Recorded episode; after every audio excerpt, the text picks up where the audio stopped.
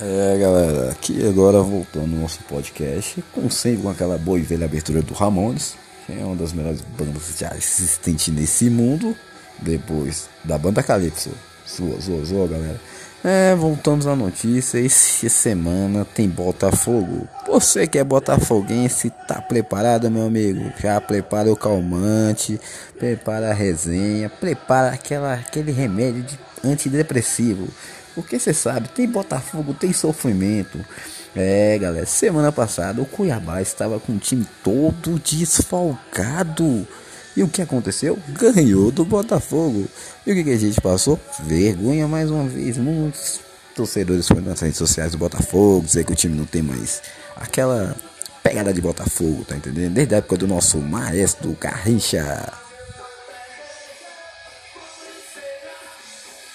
E você acreditando, né? Esse ano a Botafogo SA ia sair, mas saiu mesmo. Saiu pela porta e resolveu não voltar mais. Mas aí, vamos torcer para que o Botafogo não passe mais um vexame esse ano. Uma vaga na Libertadores é melhor que um título mundial. É isso aí, vou encerrando essa pequena e breve resenha simples com o Botafogo e sofrimento.